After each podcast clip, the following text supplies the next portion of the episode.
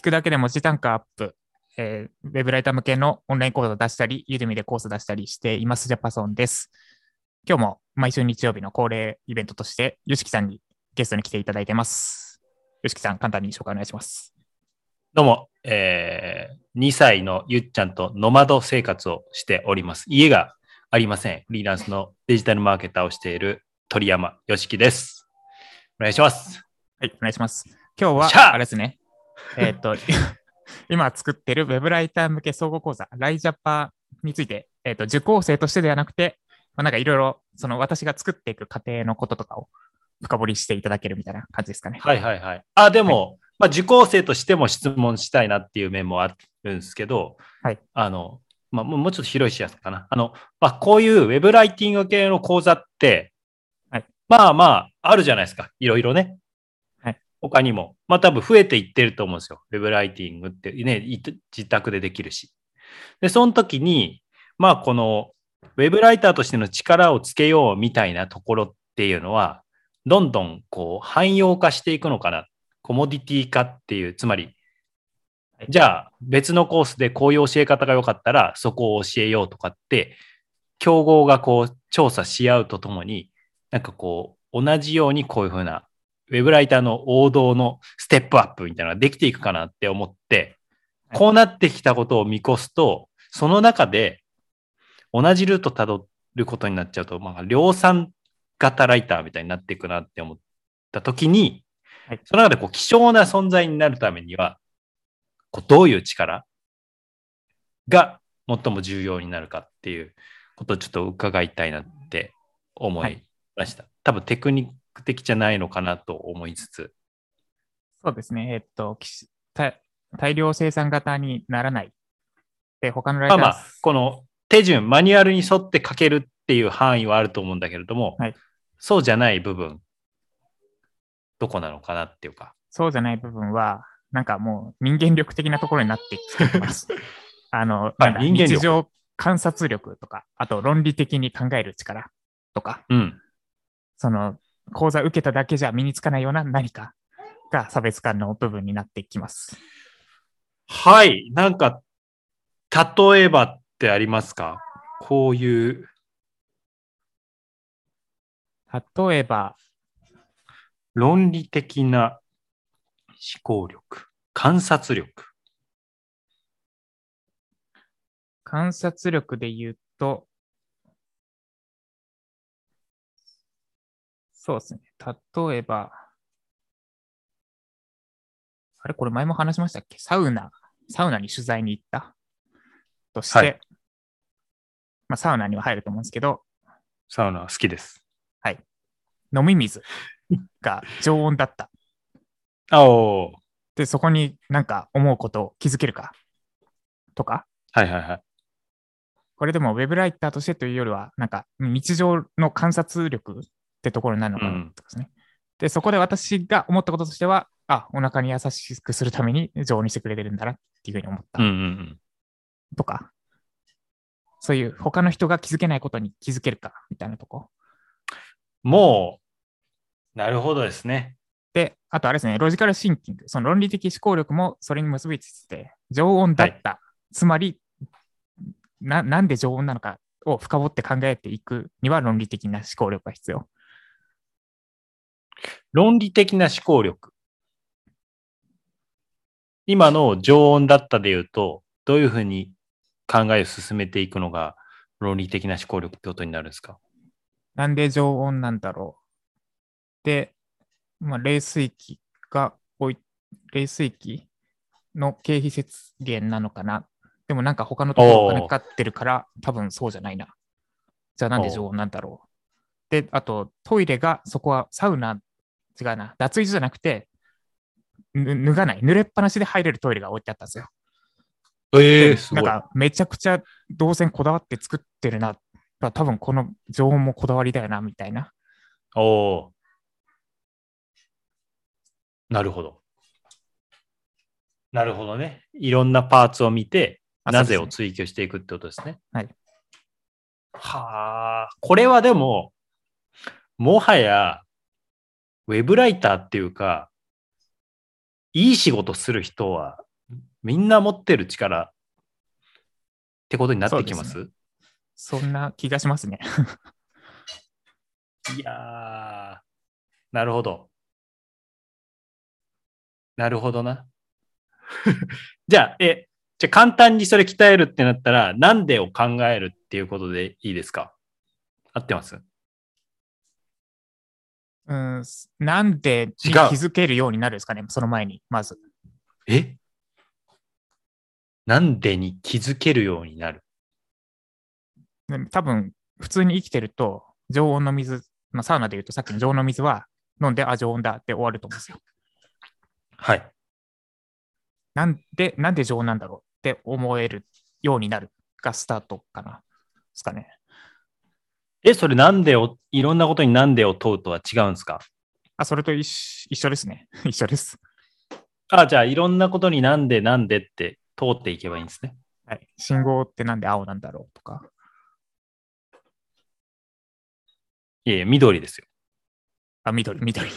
まあ、緑で、それもそうですよね。なんで青っていう。言うんだろうとか？で、なんで青まあって言うんですか、私知らん、あ青っていうか、なんで青っていうか知らないですけど、はい。なんで赤が灯りなのかは、まあ今、今考えついたんですけど、空が青いじゃないですか。はいはい。で、赤目立たないと危ないじゃないですか。青は別に目立たなくても進めだから。っていうふうにやったのかなとか、あ、これ推測ですけどね。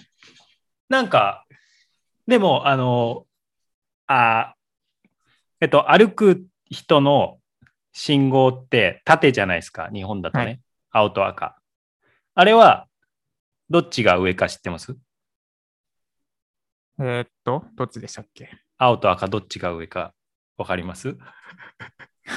これなんか試されてます？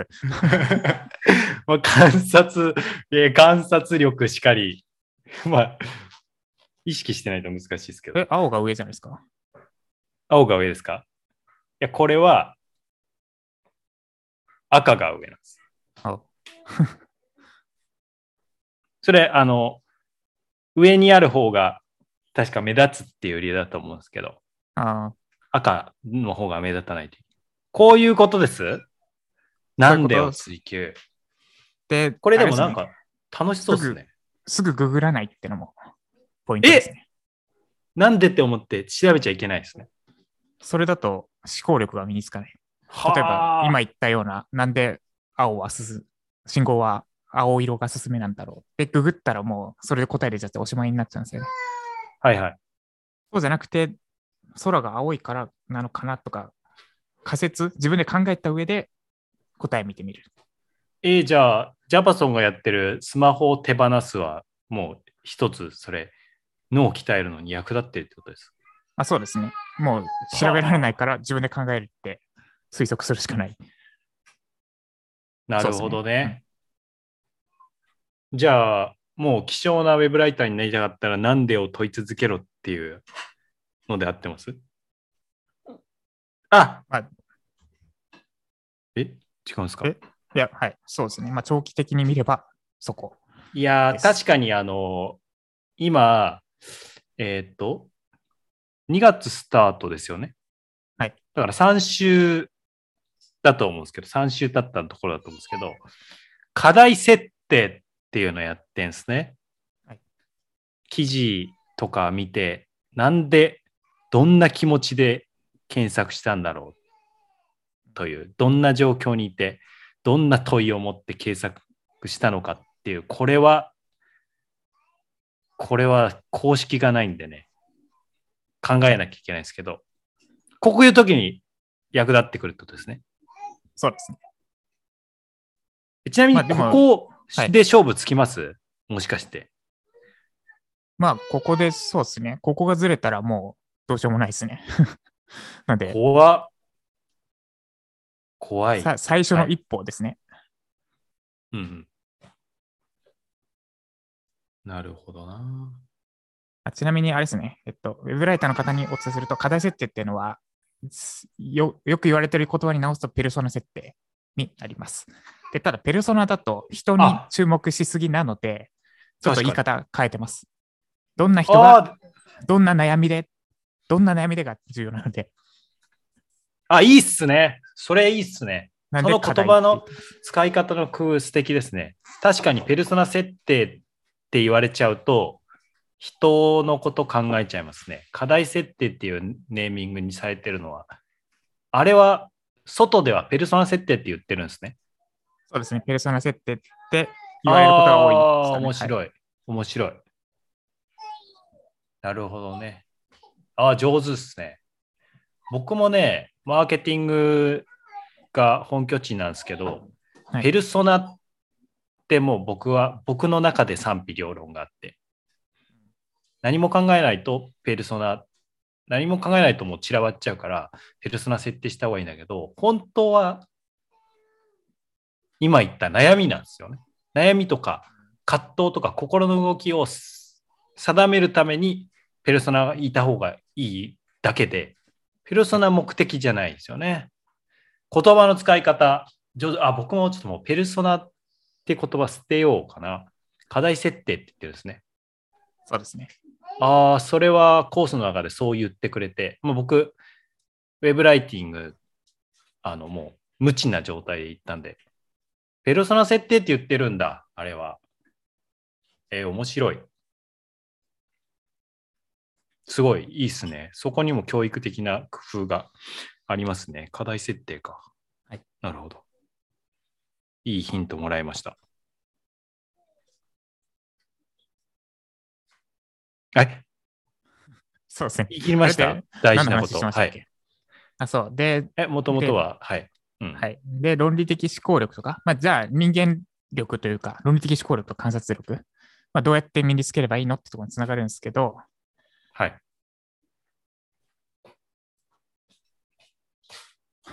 すぐには身につかないので、もう日常生活レベルで鍛えるしかないです。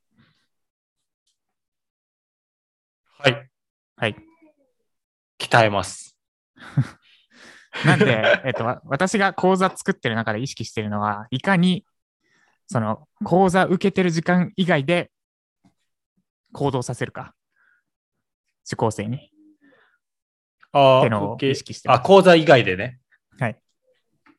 例えば論理的思考力についても、まあ、動画内で解説はできるし、まあ、それなりに分かりやすくは話せるんですが、あなるほど、論理的思考力が大事なんだ。うん、で、納得しておしまいだと何の意味もなくて、その後、いかに、例えばその後ご飯食べるときに、なんでカレーって辛いんだろうとか、そそれはちょっと違うかな。まあそう、いかに日常レベルでも その講座の内容をなんでカレーって辛いんだろう。いいっすね。そう日常レベルでいかに実践してもらえるか、もうそこで決まるなって思ってます。なるほど。そうっすね。いやーあれって追加されたら、なんか、メッセージが来る、メールが来るみたいにしてましたっけ？ Slack？今はシステムでやってないですね。 Slack で追加しましたってお知らせしてます。システムでもできるんですか？うん、調べてないですけど、どうなんあですか？すいません。話それるんでやめましょう。はい。うん。うん。おーなるほどね。講座会で活動するようにコンテンツを作ってるんですね。そうですね。いや、そこら辺、すごいオンライン教育の可能性だと思うんで、そんな話もまた聞かせてください。はい。ありがとうございました。はい。ではま、まとめですかね。えーっと、私がライジャパ作ってきて思ったこととしては、ウェブライターのなんか、まあ、根本的に大事なものって観察力、日々の観察する力だったり、論理的思考力だったり、なんかウェブライターよりももっともっと、なんかぜ全ての仕事で通じるような能力になってくるかなっていうのが気づきつつあります。で、それって、うんなんか How to じゃない。もう一回知ればすぐできるようになるってことじゃないので、もう日々日々鍛えるしかなくて、で、毎日意識して3ヶ月後とか半年後とか、あるいは2年後、3年後にようやく身についてくる。それぐらいのものなので、絶対私の講座内だけでは身につけられない。なので、私としてはいかに動画の講座レクチャーを受けてもらった後、日常でもいかにそれを復習してもらうかを意識して作ってます。で、裏を返せば、えっ、と、なんか講座受けたり、本読んだりした後、その本読んでる時間とか講座受けたりしてる時間が本数ではなくて、それ以外の時間でいかにその内容を実践できるかを意識してやってみると、多分もっと今以上になんか身になるはずですってとこですかね。はい。ちなみに、めちゃくちゃいい講座なんで、講座はもう受けるに越したことはないというのは補足しておきます。はい。講座以外も大事だけどね。これは完成予定自体は夏になっちゃうんですが、えっ、と、随時リリースしていく予定です。もう完成前に売売り始めるってとこですね。